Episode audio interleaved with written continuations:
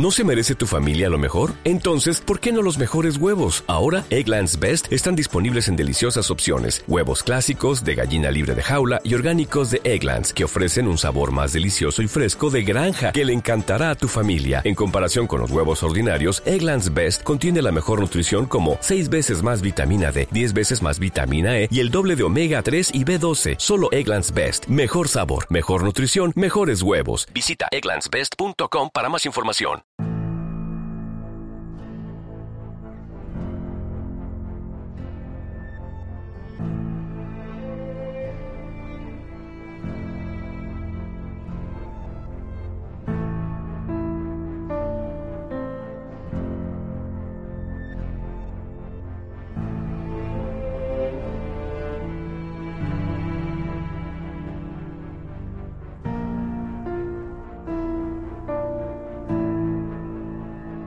Bienvenidos a Expresa Westworld con destino, el episodio número 9 de la segunda temporada. Esperemos tengan una divertida y entretenida travesía como siempre. Y para ello cuento con mi gran amiga y compañera y ayudante de atracción, María Santonja. Hola, ¿qué tal? ¿Qué tal? ¿Cómo estás? Bien, ¿Bien? con la recta final ya de la serie. Con la recta final, efectivamente, vamos por el penúltimo episodio. Yo soy Richie Fintano, maquinista de este video podcast. Eh, hoy y este año toda la temporada en YouTube, además de las plataformas habituales de, de los respectivos podcasts, eh, etcétera, etcétera. Ahora hay eh, aplicación de podcast de Google. Ha ¿Ah, salido sí? ya por fin. Ostras, eso es nuevo, yo no lo Nos sabía. podéis escuchar también ahí. Correcto. Eh, pues como decía, episodio número 9 de esta segunda temporada, eh, a puntito ya de terminar la, la segunda, el segundo año de la serie y están las cosas Está calentitas. revolucionado todo. Sí, sí, sí. Un episodio además con el hombre de negro como gran protagonista, con un par de... En realidad una trama única, porque al final todo gira un poco en torno al suicidio de Juliet, pero lo vemos tanto en, en el pasado, en cuando ocurre, como por otro lado con esa conversación con su hija Emily, hablando sobre ese hecho traumático. O sea que tenemos el gran peso del episodio con, con la- las dos líneas temporales de, de William y luego pues algunas cositas más para ir ya, no sé si cerrando esto, porque realmente a falta de solo un episodio, para mí hay muchas cosas abiertas, así que no sé eh, cómo lo van a hacer para Mm. cerrar en el episodio 10 la próxima semana. Efectivamente. Así que, bueno, vamos a ir hablando un poquito más del episodio y vamos a ir desgranando un poco todas estas historias que tenemos pendientes y de cara un poquito más a- al final de temporada. Empezamos por la ficha del episodio. Nombre del episodio Vanishing Point. Sí, la traducción es eh, el punto de fuga. Fecha de emisión el 18 de junio. Eh, la cadena HBO España, como siempre. Y dirigido por Stephen Williams. En IMDB ya cuenta con un 9. ¿Está- Sti- lo has Stephen actualizado? Williams ha hecho mucho en Perdidos, ha trabajado mucho. Vaya, vaya, vaya. Sí, en IMDB tiene un 9. ¿Qué, qué te parece? ¿Te parece una nota justa? ¿Tú que eres muy de las notas? Mm, Hombre, este episodio me ha parecido bastante interesante, pero menos revelador. O sea, todo lo que nos han contado en el fondo ya nos lo líamos. No ha habido ningún giro así especial. Es cierto que, bueno, la muerte de Emily o posible muerte. Varias muertes traumáticas. Sí, la posible O muerte. posibles de muertes, Emily. que aquí siempre estamos igual. Claro, es que da la sensación como de que no te la acabas de creer del todo, ¿no? No, no se te queda a ti un poco la sensación de decir, no, esto no puede estar pasando porque la chiquilla lleva apenas seis o siete episodios nada más. Es como un personaje tan potente, te lo vas a cargar tan rápido, no, no tiene mucho sentido, ¿no? Entonces a mí me ha dejado un poco como con, con una sensación de, "Nah, me estáis tomando el pelo. Hombre, realmente tiene razón que es un personaje muy interesante, pero también le daría ese, ese giro también al personaje de William, que también puede estar muy bien, como vemos un poco de Mm. cara al final. O sea que no sé, no sé por dónde tirarán, si nos harán un, un giro de trama en el que Emily está vivo o no. Aquí cualquier cosa te puedes esperar, en realidad. Vamos, si te parece, a analizar las tramas. Eh, como decíamos, eh, casi todo mm, lo contamos sobre lo, que cuenta el episodio sobre el hombre de negro. Empieza un poco con una, con una voz en off muy inquietante, esos flashbacks cortos, donde vemos esa vida de él, de ricachón, el suicidio de su mujer, y ya nos vamos dando cuenta de que a donde nos llevan es a una cena, donde William, eh, curiosamente, es un filántropo y un señor majísimo en el mundo real, que contrasta mucho con la imagen de, del hombre de negro de Westworld, y un poco también eso es lo que abordará eh, precisamente ese, ese choque con su mujer es, sobre eso. Y poco a poco nos damos cuenta de que precisamente esa fiesta y esa noche es muy importante porque es la noche en la que Juliet, la mujer de William y la madre de Emily, se suicida, ¿no? Entonces, eh, bueno, primero vemos... Eh, a mí, yo primero no sabía que esta era la mujer de William porque han cambiado a la actriz. Eh, no sé si sabes que el, en la primera temporada se encontraban aquella foto enigmática de una mujer dentro Sí. del parque, pero esa foto la habían comprado de, una, de un banco de imágenes. Sí. Entonces la tía, que la, la- la modelo que salía en la foto, pues claro, eh, se hizo como súper conocida a raíz de la serie porque ella ni sabía, tú normalmente vendes las fotos al banco de imágenes y luego las pueden usar en un montón de cosas que tú ni te enteras. Entonces, obviamente ya no sabía que la habían usado en Westworld, pero todo el mundo empezó a decirle y tal.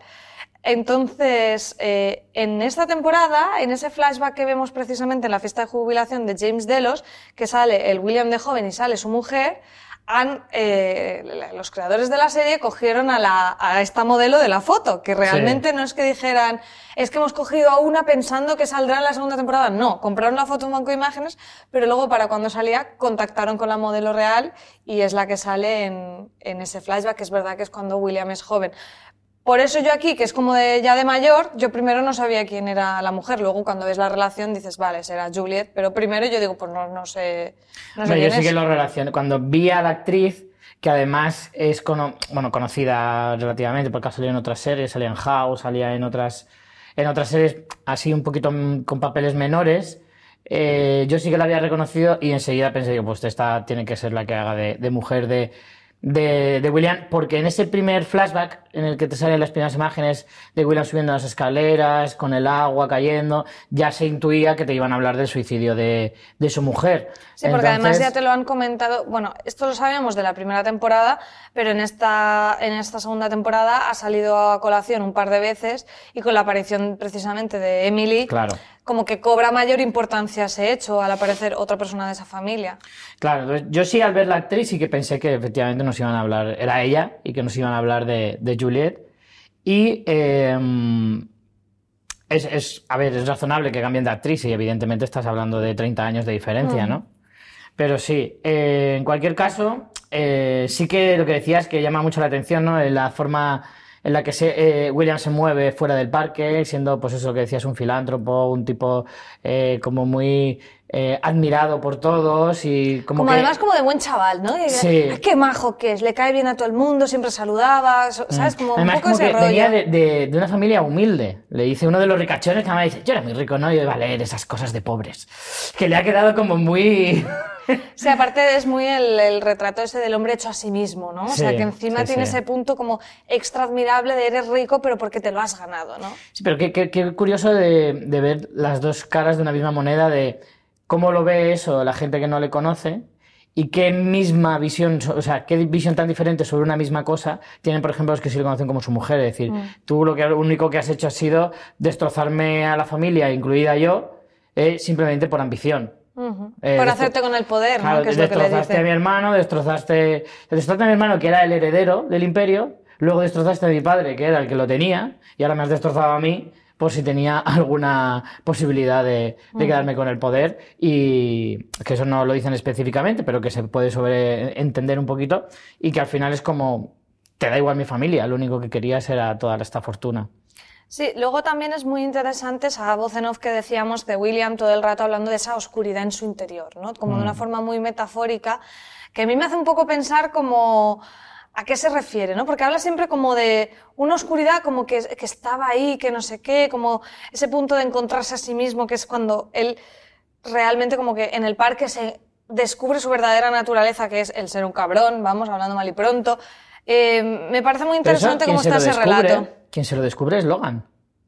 Logan le, le abre un poco Sí, los le ojos. fuerza eso, realmente le Él lleva decía, ahí. eh, William en este capítulo dice como que él esa oscuridad la ha tenido siempre dentro y nadie la veía.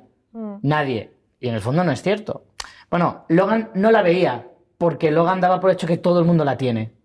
Entonces, sí, quizá Logan, no se imaginaba que era tan grande, ¿no? Claro, no se imaginaba hasta qué punto podía llegar. Y entonces Logan en el parque, en la primera temporada, recordemos que cogía y le decía, eh, aquí es donde uno puede ser libre, aquí es donde uno puede hacer lo que quiera, ya verás lo bien que te lo vas a pasar, porque en el fondo todos los, todos los hombres o todos los seres humanos somos así. Ujú. Lo que pasa es que aquí no hay límites, no hay fronteras, no hay, no hay leyes, puedes hacer lo que quieras, aquí vas a demostrar exactamente, o te vas a encontrar también a ti mismo. Y William no quería mirar hacia, ese, hacia esa ventana donde estaba esa mancha de oscuridad que él Sí, decía. no ver ese reflejo de ese monstruo, Claro. ¿no? Es porque sabía que estaba ahí. Luego hay una cosa muy curiosa, que además se repite en varias ocasiones en el episodio, que es que William se mira de una forma como extraña el brazo. Sí. Recordemos que es ese brazo que él se curó ya en un episodio anterior, que vimos que, que tenía pues como algún tipo de prótesis o quizás un androide, no sabemos. Bueno, ahí daba para mucha especulación. Y aquí lo vemos que lo hace en la fiesta, lo hace después también en la habitación con su mujer, cuando le, que, que luego iremos con esa escena, cuando le habla sobre quién es él en realidad, también se mira la mano y el final del episodio es precisamente él mirándose el brazo que a mí me inquieta mucho. eh, desde luego lo que más da para pensar es lo de que William es efectivamente un androide, porque esa reiteración con lo del brazo y como que haya algo bajo de esa piel, mm, lo que parece que te cuentan es eso, que no quiere decir que a lo mejor te cuenten eso para engañarte para luego darle un giro y que no sea eso, ¿no? Pero A mí, eh, a mí me llamó mucho la atención. ¿Sabes cuál me parece una prueba irrefutable, aunque no lo parezca, de que sí que puede ser un androide? ¿Cuál? Cuando aparecen los guardias, llevan como la maquinita descubre androides, Sí. se la ponen y sale clear, como limpio, que, significa, que entiendo que quiere decir es humano. Sí. Esa es la prueba irrefutable de que lo es. Porque cuando lo muestran de forma tan explícita, es porque él tendrá alguna forma, algún truco, que se lo habrá puesto Ford, porque se supone que si es un androide, O sea, quieres lo ha decir Ford. que, nos muestren tan claramente que es humano es para luego jugárnosla que es un androide. Exacto. No lo sé. Esto será el, el quebradero de cabeza que yo espero que resuelvan. De hecho, por cómo ha estado este último episodio y cómo ha ido la temporada, creo que el, el tema de William tiene que ir a- hacia algún lado en, la, en el final de temporada. Yo lo de que es un androide, creo que.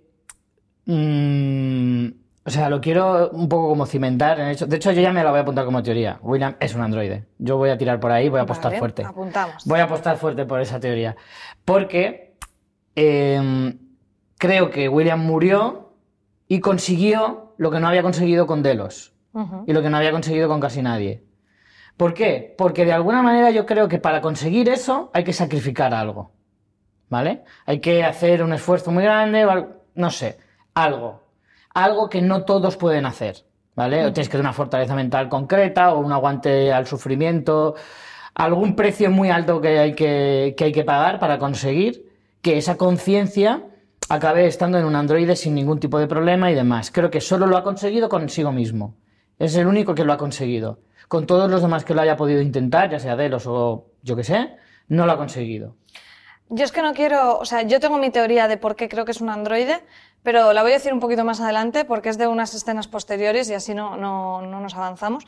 Pero bueno, el tema de que se mire la mano tanto, mm, sin duda es bastante inquietante.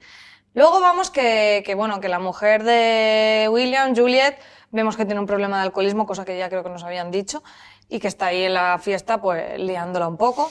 Se van para casa, se supone que van a tomarse la última, pero él se va a la barra del bar a, a tomarse la última y allí está Ford con sus siempre enigmáticas conversaciones y le hace entrega de esa tarjeta que parece que esté ligando con él y le esté pasando This holiday, whether you're making a Baker's Simple Truth turkey for 40 or a Murray's Baked Brie for 2, Baker's has fast, fresh delivery and free pickup, so you can make holiday meals that bring you all together to create memories that last. Baker's, fresh for everyone. Free pickup on orders of $35 or more. Restrictions may apply.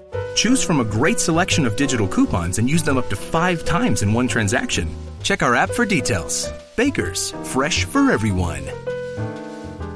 Si estás buscando un buen podcast de análisis y debate en tu idioma, te invito a que escuches Pulso y Péndulo. Yo soy Carlos Curbelo. Y yo soy Fabiola Galindo. Todos los jueves analizamos temas de actualidad en Estados Unidos y Latinoamérica. Fabi y yo no siempre estamos de acuerdo, pero sí tenemos un objetivo común. Queremos servir como antídoto contra las noticias falsas y la polarización. Pulso y Péndulo. Busca nuestros episodios en Apple Podcast, Spotify o en tu aplicación favorita la tarjeta de la habitación del hotel, pero no.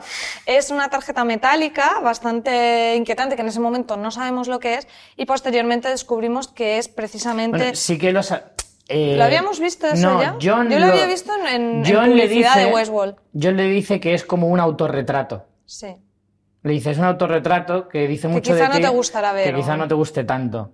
Entonces, evidentemente tú entiendes que ahí pues hay datos sobre su figura. Que luego lo descubres Mm. Luego lo más adelante, que confirmas y que es exactamente, pero que sí que Ford ya le da una pista de más o menos lo que puede, lo que puede ser. Además hablan también que es muy interesante de como una especie de pacto que tenían en el que eh, Delos no se metía en las narrativas que Ford preparaba para el parque, cosa que realmente habíamos visto que funcionaba así en la primera temporada, que Ford era el que manejaba el cotarro en ese sentido, pero que Ford se quedaba también al margen del proyecto de secreto de Delos, eh, que parecía como que Ford no supiera, pero que Ford sí sabe perfectamente que es de No la me creo que Ford no sepa hasta qué tipo de salsa le pone a las hamburguesas del buffet.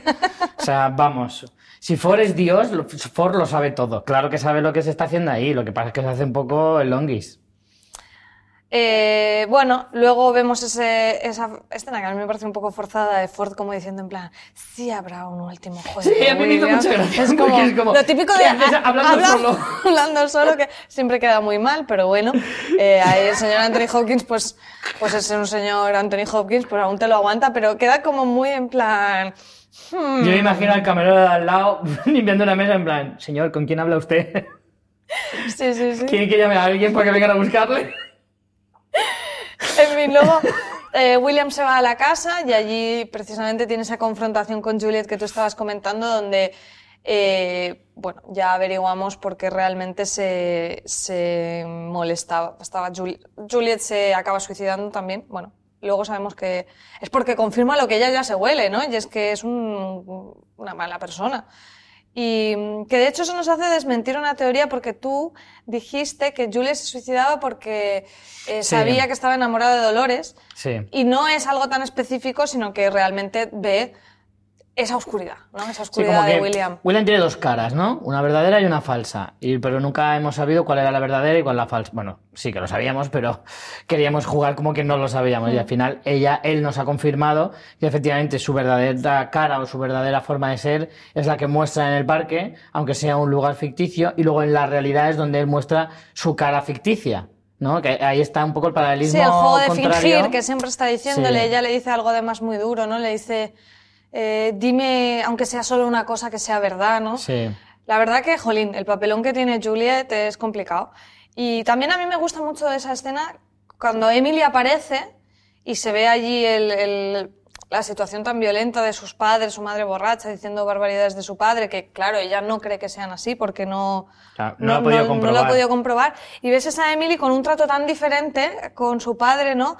Incluso dulce, incluso como de una complicidad mucho mayor que la que tiene con su madre, de hecho, ¿no? Y, jolín, te contrasta mucho con, con la escena del presente de- del trato de Emily Claro, y porque es William. eh, un- una, un, eh, una línea temporal es previa a descubrir la verdad sobre su padre Exacto. y la otra pues es posterior, evidentemente.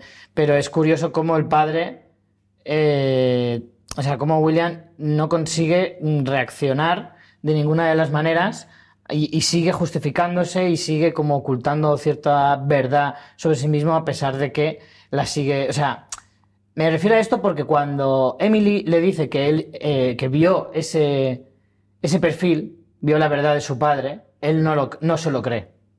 Porque de alguna manera creo que no quiere creerse que Claro. su hija eh, Claro. ha comprobado realmente cómo es. Porque en ningún momento él confiesa nada, ni dice, porque cuando dice, no entiendo, algo no me encaja en la muerte de, de mamá no me encaja, algo, algo falla, algo... Sí, porque ella dice que ella se estuvo pasó. culpando mucho tiempo porque justo en la última conversación ella le dice que la van a volver a ingresar en un centro de desintoxicación. Entonces ella piensa que es eso, el Ese es el detonante, motivo, ¿no? claro. Eh, cuando después lo que sabemos que sucede es que realmente Juliet mira la tarjeta y el detonante es, o sea, el detonante del suicidio de Juliet es por un lado que escucha de viva voz de su marido la verdad, y es el tema de que, nunca la ha querido y que no pertenece a ese mundo y qué tal. Se lo escucha decir y además ella ve que guarda la tarjeta y la coge y ve todas las barbaridades que ha hecho. Claro. Entonces ella se suicida y sí que es verdad, porque Grace luego, Grace eh, barra Emily, a veces la llamo Grace aún, eh, ella dice, vi tu perfil, me lo dio mamá y William no se lo cree. Pero es verdad que se lo da a su madre, porque aunque ella se suicide, Sí. le deja la tarjeta en el joyero que supuestamente eh, le había regalado a la hija y la hija, como estaba enfadada, lo tiró. Eh, la hija se cree que ese joyero lo han- eh, la- se lo llevaron en la basura, pero en realidad su madre lo guardó, guardó ahí la tarjeta para que ella en el futuro lo encontrara y descubriera la verdad. Entonces sí que es verdad lo que dice Emily, de que su madre le, le dio acceso a la tarjeta, aunque fue como de ultratumba, pero sí que, sí que lo hizo, ¿no? Yo, como te digo, creo que en realidad William no la cree porque no le quiere creer. Es como que a él le interesa no creerlo. Le interesa mucho más que, que sea una estratagema de Ford y toda esa película que él se monta.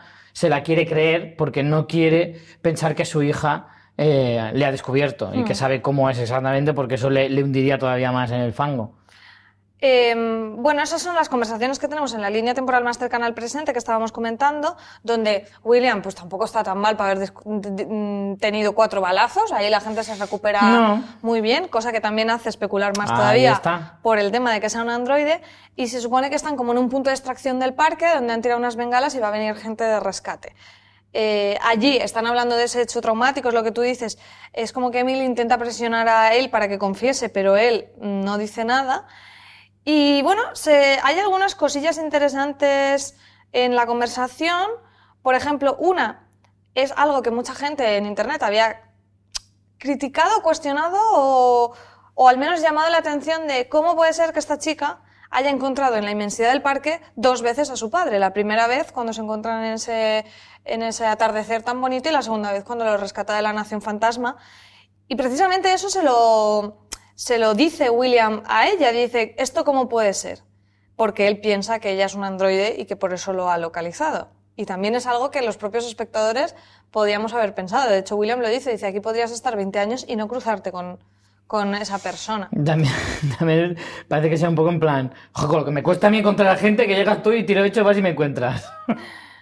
Más cosas que comentan en esta conversación es que fue su tío Logan el que le contó el proyecto de la inmortalidad. Hmm. Y aquí se confirma tu... te- bueno, aquí justo no. Más adelante se confirma tu teoría de que su verdadera intención era boicotear a Delos, la verdadera intención de Emily. Hmm.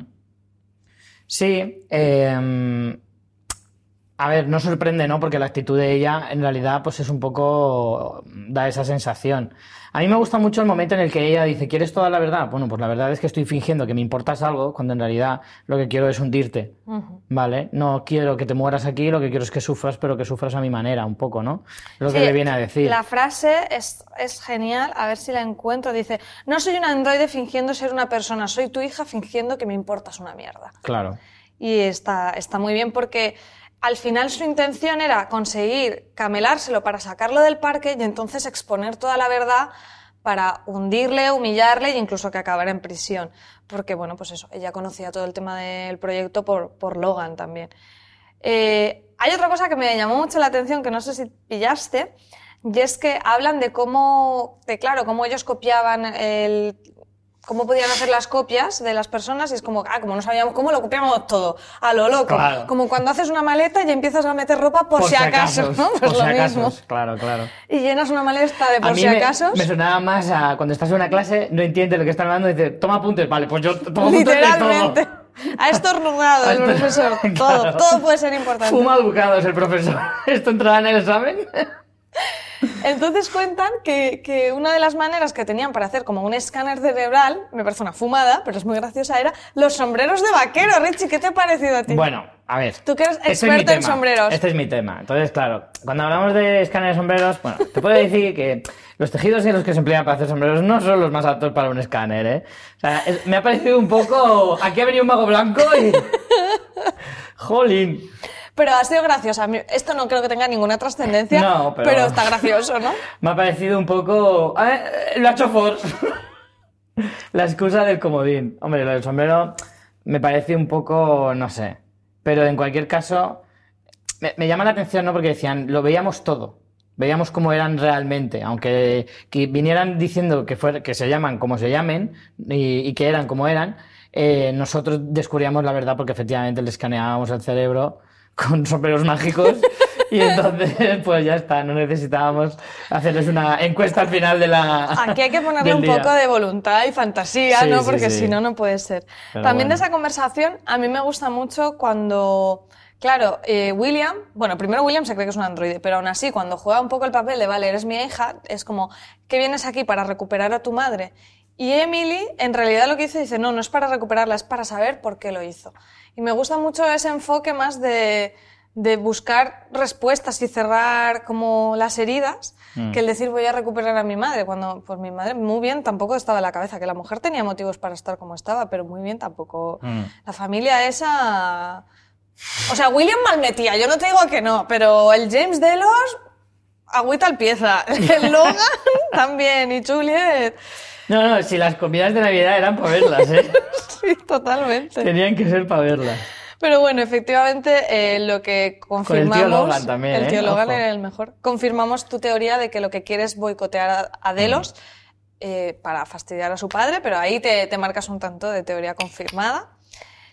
Y, y bueno, efectivamente ya descubre las, cara- las cartas, le dice, eres una mentira y lo que vengo es a fastidiarte. O sea que, por ejemplo, cuando le dice a los de la Nación Fantasma, cuando lo rescata, que ella le va a hacer sufrir más, no estaba mintiendo No, para rescatarlo. Al final era al contrario, le Yo mentía. ya me olía que no era mentira, ¿eh? Es que tenía más gracia, ¿no? Tenía más Es salseo y más chichilla. Al final, eh, yo creo que se derrumbaba. El personaje era un poco contradictorio porque era como que no quería eh, descubrir su tapadera, ¿no? O sea, el personaje eh, fingía. Tampoco era una maestra del disfraz, también te no, digo, ¿eh? No, por eso te digo, Porque ni, se ni le de la mentira, por Eso eso te digo, porque en el fondo se la ha visto el primero desde el primer momento, en el sentido de no soporta a su padre, le culpa de la muerte de su madre, eso son dos, dos cosas que se sabían desde un primer momento y que efectivamente parecía más que estaba fingiendo un cariño, una, una preocupación por su padre, que era más fingida que, que real, porque no, no, con- no concordaba nada el hecho de eh, quiero hacerte sufrir, pero no quiero que te mueras aquí, porque claro, ya he perdido una madre, no quiero también perder un padre, y es como, para el padre que tiene, mejor no tener ninguno. O sea, aparte ¿Qué quieres que te casi diga? no tienes ni relación con él. Claro, no, no, no tenía sentido.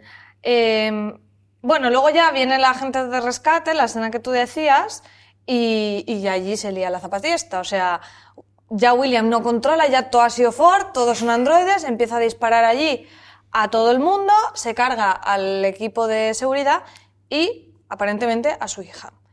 Vale. Eh, Pero hay una teoría sobre esto, ¿no? Yo tengo una teoría y es eh, cuando Juliet mira eh, con esas tablets tan guays que pones una tarjeta y te carga los datos. Oye, esas tablets que vayan llegando ya, ¿eh? contactless, es contactless. Sí, sí, es como lo de totalmente. pagar con el móvil, pues un pasito más. Totalmente, Eh, se ve, eh, por supuesto, captura de imagen en- de, de lo que se ve. En el artículo de Fuera de Series que he hecho con teorías eh, sobre este episodio tenéis la imagen. Y bueno, se ven imágenes de, de, pues, de la violación de Dolores, bueno, todo perlas. Pone que es el sujeto número 2, que a mí me hace mucha gracia que sea el sujeto número 2, porque pienso, si han ido haciendo esto con todos los sujetos del parque, el número uno entiendo que sería James Delos, This holiday, whether you're making a Baker's Simple Truth turkey for 40 or a Murray's baked brie for two, Baker's has fast, fresh delivery and free pickup, so you can make holiday meals that bring you all together to create memories that last. Baker's, fresh for everyone. Free pickup on orders of $35 or more. Restrictions may apply.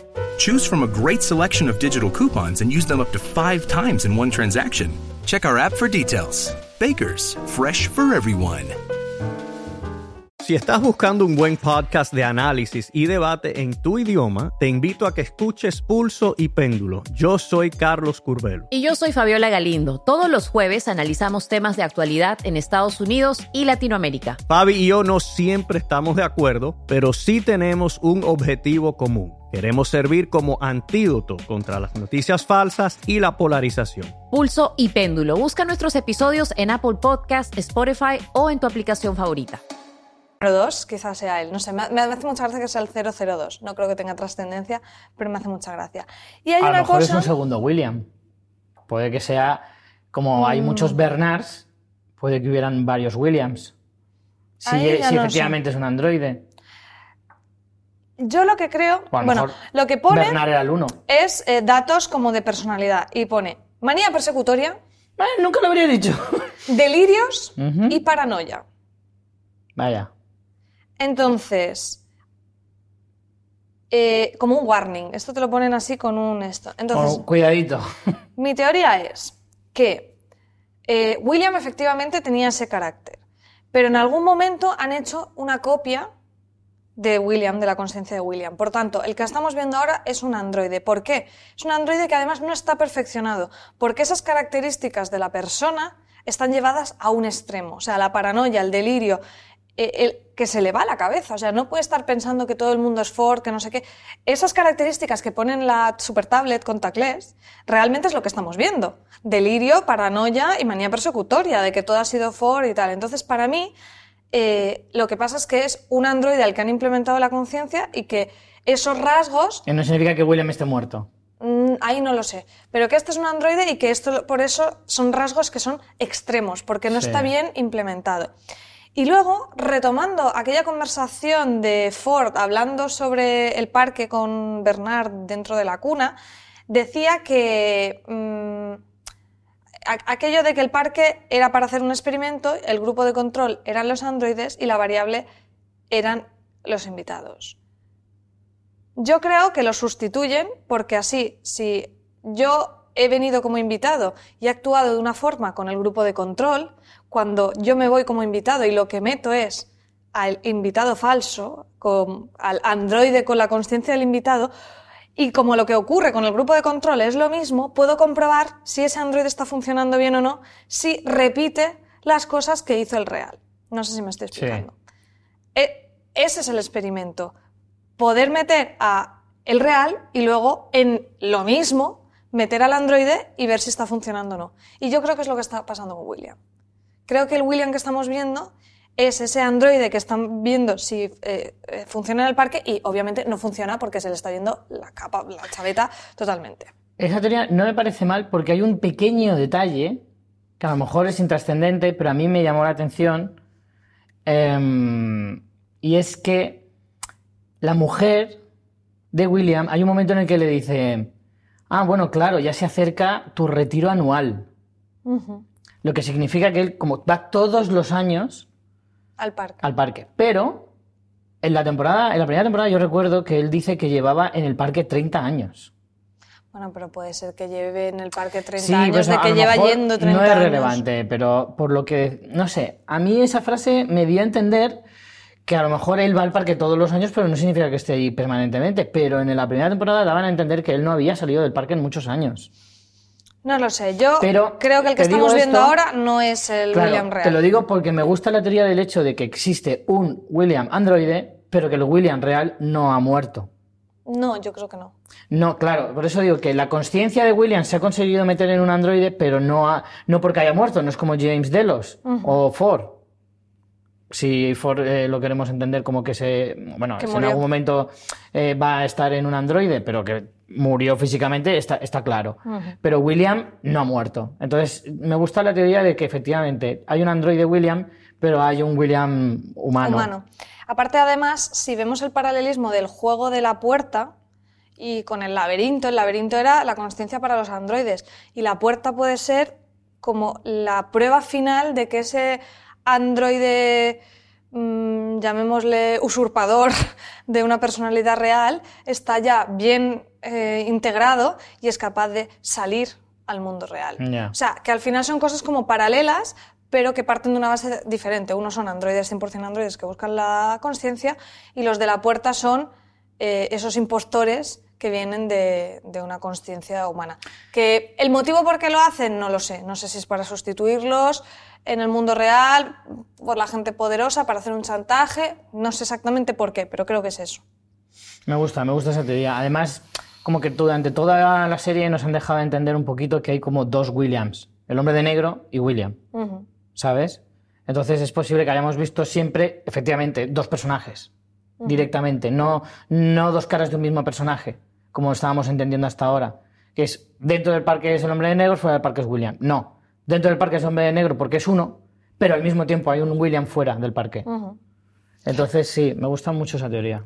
Eh, bueno, en el final William es un poco consciente de lo que ha sucedido, parece que se va a, su- a suicidar, no lo hace y, como decíamos, termina rajándose el brazo, lo que se da a entender que es buscando respuestas, no lo sabemos exactamente. Además, Eh, curiosamente, en este mismo episodio hemos visto cómo Bernard hace lo mismo. Rajarse el brazo para sacarse el puerto USB. Cierto, cierto. Eh, Entonces, qué curioso, qué curioso que haya pasado en el mismo episodio. Hay un detalle que comento también en el artículo que he encontrado por ahí que me ha hecho mucha gracia y es que el libro donde él mete la tarjeta, casualmente, es, eh, a ver que os lo lea porque si no os lo voy a decir mal, es eh, El Matadero 5 de Kurt Vonnegut. Eh, este libro es una historia de un chico que se llama Billy, Vaya. casualmente, eh, que es un soldado de la Segunda Guerra Mundial que regresa y empieza a hablar sobre su experiencia en la guerra en base a su recuerdo. Y la gracia del libro es que esos recuerdos no son del todo fiables. Hay cosas que no concuerdan, un poco el punto de interés de la historia es que son flashbacks en las que hay un narrador poco fiable, porque al final la percepción de la realidad siempre es subjetiva. Entonces, me parece muy curioso que meta William eh, la tarjeta de su personalidad en ese libro preciosa- precisamente que nos habla de flashbacks y de un narrador poco fiable, que se llama Billy, además, la casualidad. No sé. Mm, Creo que es un troleo y un guiño de, de Lisa Joy y Jonathan Nolan, pero ser, es ser. molón. Sí, Es molón. No tanto como lo de los sombreros, pero, pero está bien. Eh, vamos a cambiar de trama porque es verdad que esto era el grueso, pero eh, nos quedan más cosillas por comentar. Por ejemplo, la parte de Maeve, donde realmente hemos visto que han copiado su código de administradora, lo han implementado en Clementine y está ahí en modo mm, apocalipsis zombie con una escena Total, súper ¿eh? chula y súper sangrienta de androides matándose entre ellos controlados por Clementine, que es una gotita que nos ponen de lo que yo creo que vamos a ver eh, a saco en el episodio final. No sé si ya para el episodio final o igual para la próxima temporada. ¿Sí? ¿Tú crees? No lo sé. A ver, puede que Clementine la, la usen como, como arma en este último episodio, que podamos ver a lo mejor algo de batalla, entre comillas, pero no sé, tampoco me da la sensación de que hayan dejado ese... eh, como lo hayan preparado todo en este episodio para eso en el último episodio. Entonces, a lo mejor no lo vemos necesariamente en este décimo episodio y ya se lo guardan para la, la siguiente temporada como la, es como el, el mismo, mm, eh, ¿cómo decirlo? Como que tienen un, un guerrero a la altura de Maeve. ¿sabes? Como que está en el otro lado.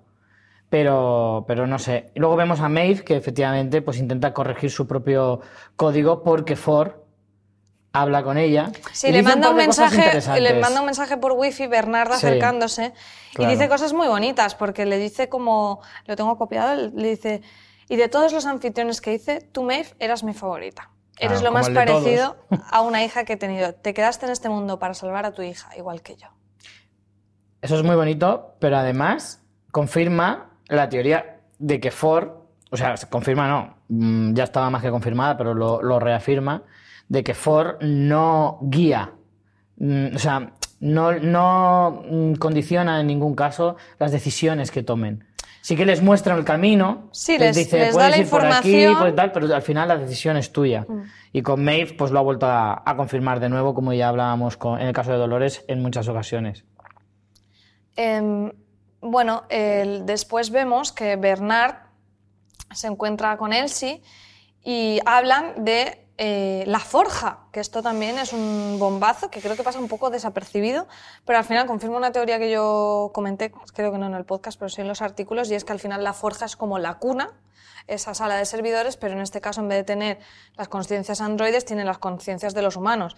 Ese es el Valle de Allende y ese es el arma que Dolores va a usar, no sabemos bien cómo, eh, que de hecho... eh, Luego en la trama de Dolores lo vemos, cuando habla con la gente de la Nación Fantasma, vuelven a hablar de eso como explícitamente, pero ya tiene un nombre que es la Forja, en contraposición a la cuna, ese super servidor con las conciencias humanas. Que eso sí que es- sí vamos a verlo en el final de la Entendemos que temporada. ese es el arma secreta del que hablaban, la forja. Claro, Pero entiendo que es un arma para hacerles chantaje, básicamente. Eso es lo que no no sabemos, no sabemos cómo lo van a utilizar y además, curiosamente, en la escena de Dolores con la Nación Fantasma, eh, todos hablan de lo mismo, del Valle de Allende y de la Forja, o sea, el sitio tenemos claro que es el mismo, pero Dolores lo ve como un arma y la Nación Fantasma sigue hablando de una puerta. Entonces, Mm. sabemos lo que es, pero no sabemos qué uso le van a dar ninguno de estos grupos. Es que yo entendí que era la puerta porque se supone que es por donde se puede salir al mundo real. Pero me parece un poco básico eso, no sé, la verdad que yo no lo tengo claro. No sé. Sí. En realidad sí, también me parece un poco. No sé. Todo lo que rodea al barrio, al, al barrio, iba a decir, al Valle de Allende, me parece todo como un poco disperso. O sea, lo tengo, no, no lo tengo nada claro del todo. Porque si solo depende. O sea, si el Valle de Allende se refiere única y exclusivamente a esta forja de la que hablan, me parece un poco flux.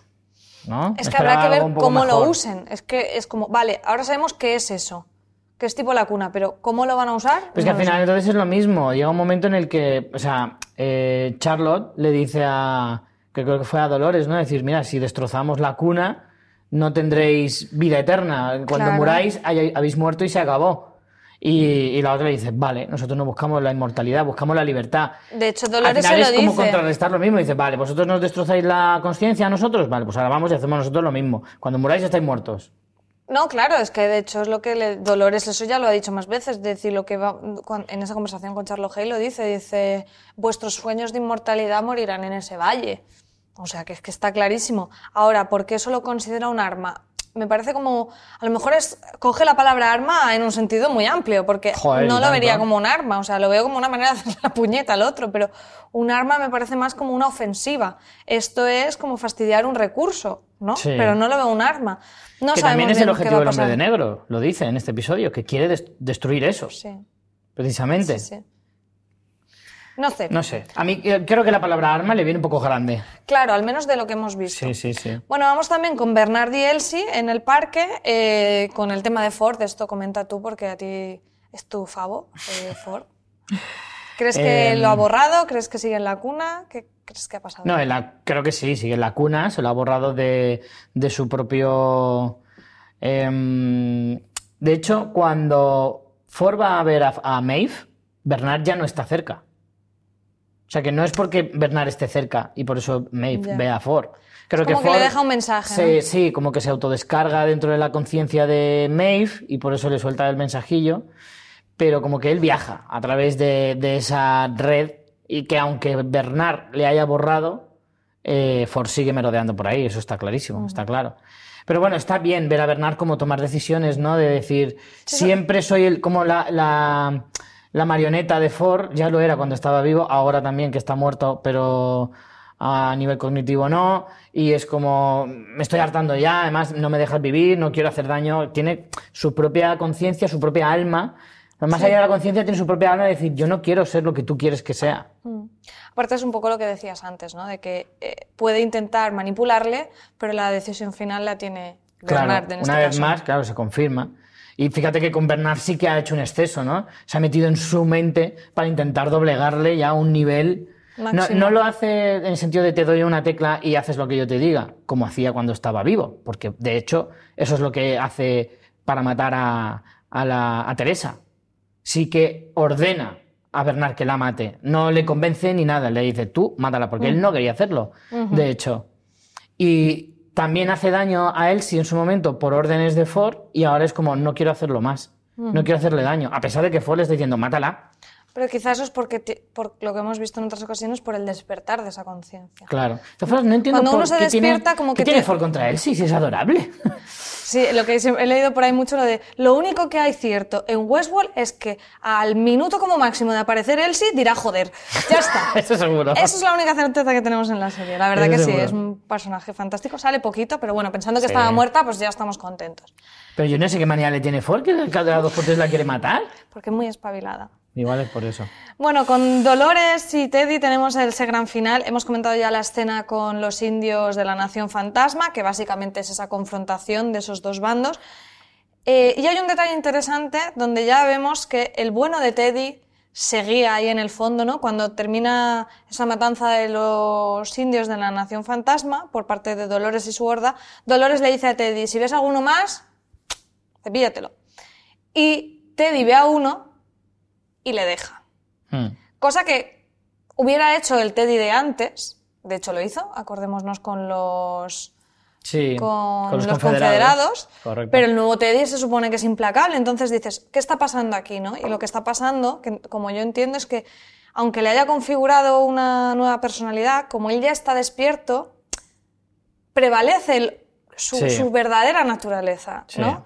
Entonces, está- me, me ha encantado esta parte de la trama, es muy cortita, pero me parece que ese gesto de que deje libre a- al guerrero de la nación fantasma, me parece como la pincelada perfecta para lo que pasa luego al final, que Sí. tiene todo el sentido y me ha parecido muy guay eh, como, como al final él habla con Dolores de que es su piedra angular, es su amor y nunca va a poder dañarla y como no quiere eh, seguir protegiéndola para que tenga más opciones de seguir con esa cruzada que la ve un, vamos, lo ve- la ve una, una catástrofe que solo trae violencia y muerte, él se quita de en medio y es como, wow, o sea, A mí es que me ha parecido un poco que a lo largo de esta temporada los objetivos de Dolores se han como desdibujado mucho, Sí. ¿no? O sea, acaba... ya ha a- perdido mucho interés además. Sí, sí. De hecho, ahora mismo la trama de Dolores es la que menos me interesa de todas. Porque realmente no ves un objetivo claro. No, Mm. no entiendes un poquito la forma de trabajar de Dolores. Parece que lo único que le importa es sobrevivir ella.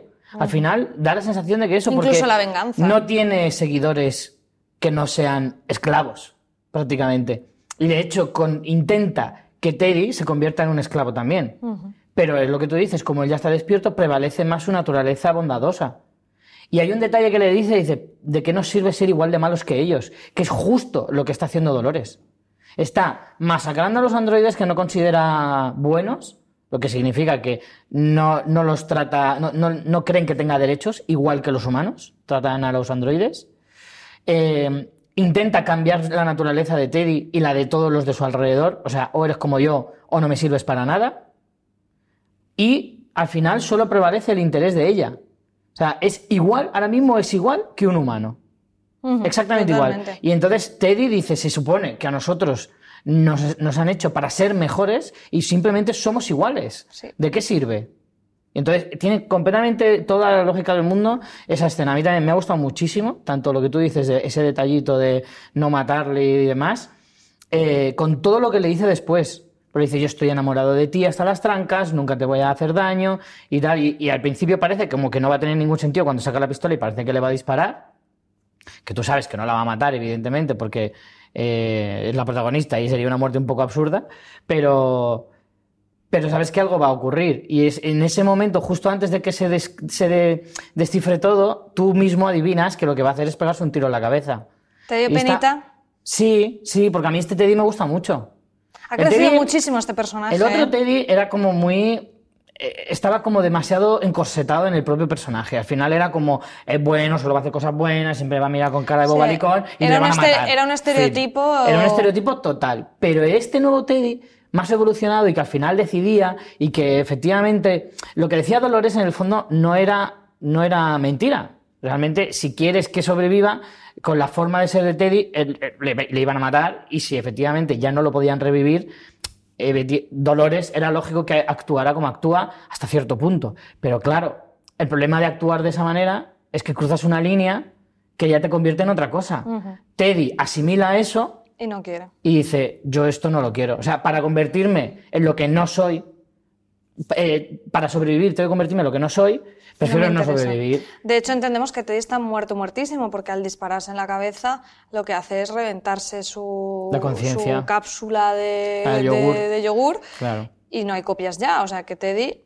mm, a- algo raro tendría que pasar para que lo volvamos a ver.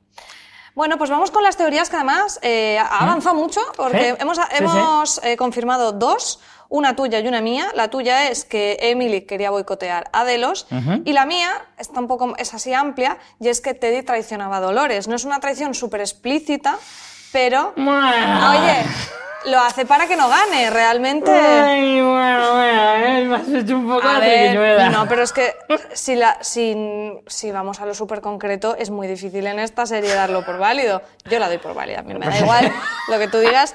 En total tenemos 33 teorías, eh, 19 sin confirmar, 7 desmentidas y 7 confirmadas, o sea que bastante bien. No está mal. Eh, bueno, el personaje de la semana, aquí hemos- como hemos tenido un poco una escabechina, nos hemos quedado con las bajas, ¿no?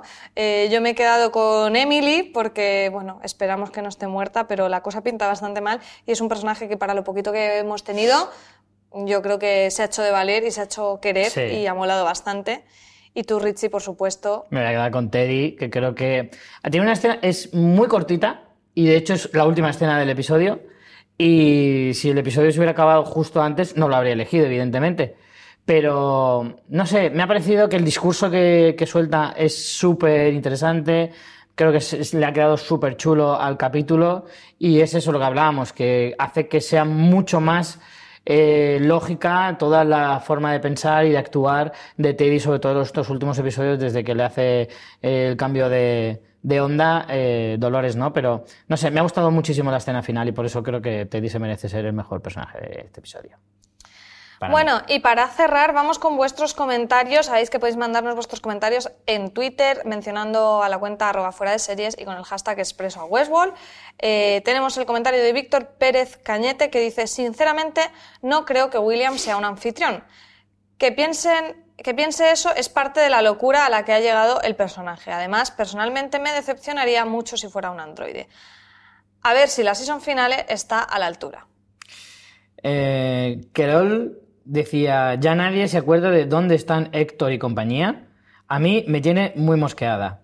Eh, ¿Desaparecen sin más? ¿Tenéis alguna teoría? Pues, a ver, los dejamos esperando eh, a que Maeve fuera por su hija y al ver que se lía ahí un poco parda, salen huyendo. O sea, fue una- una- un equipo de rescate un poco de mierda, realmente. Sí, realmente sí. Héctor nos decepciona un poco con los fans que somos de Héctor. Sí, porque lleva, me decepciona que no haya salido los últimos tres episodios, Claro. básicamente. Y Eso es lo que me y decepciona. sus sombreros. Correcto. Yandri Quiñones dice, el cabrón de Ford tiene a William paranoico hasta de su propia hija, súper intrigado por ese último regalo de Ford a Maeve. A Dolores Targaryen le ha salido mal la jugada con Teddy y no creo que la conciencia de Ford haya sido borrada tan fácil. No, Eh, yo es que yo no pienso en ningún caso que fuera desaparecido definitivamente. Ni de coña, vamos. Ya que lo han recuperado, no van Claro, a volver a qué cargárselo y menos así tan, tan visto Como- y no visto. Como el que vacía la papelera del ordenador. es como, vamos a ver, que Ford. vale, no vaya a papelera de reciclaje. Me parece una cutre. No, no, no, para nada. Eh, bueno, pues hasta aquí ha llegado el episodio número 9. Si os ha gustado, darle me gusta, que nos ayuda mucho. arriba, y amigos. comentarnos en YouTube. Correcto. Eh, nada, muchas gracias por seguirnos y nada, nos queda solo un episodio. Terminamos temporada la semana que viene. Oh. Veremos a ver. ¿Cuánto durará el programa de la semana que viene analizando todo el final? Igual hacemos un parte 1, parte 2, ya os avisamos, porque... No sé, veremos a ver qué nos depara, ver, ¿eh? También habrá pasa. que ver cómo finaliza, cómo remata esta segunda temporada tanto el señor Nolan como la señora Joy. Y bueno, no sé. Yo ¿Tienes tengo- buenas expectativas o Yo no? tengo muchas ganas, la verdad. Sí. Sí, sí, sí, tengo ganas. Eh, el camino ha sido muy agradable, pero siempre el final es importante. Vale, pues nada, simplemente recordaros que estamos en canal de YouTube, que tenemos eh, formato podcast también en iVoox, en iTunes, ahora también en la aplicación de Google para podcast. Y nada, nos despedimos con una frase que si te parece bien y me lo permites, la voy a leer yo. Te lo permito. Gracias. Que es de pues mi personaje favorito de, esta, de este episodio, que es Teddy, que remataba diciendo, te protegeré hasta el día que muera, lo siento, no puedo protegerte más. Y entonces se revienta los sesos. Qué pena, por favor. Es tan romántico. Teddy en nuestro corazón. Pues nada, Teddy. Para ti, colega, que eres un crack. Nos vemos la semana que viene. Hasta Chao. la vista, chao.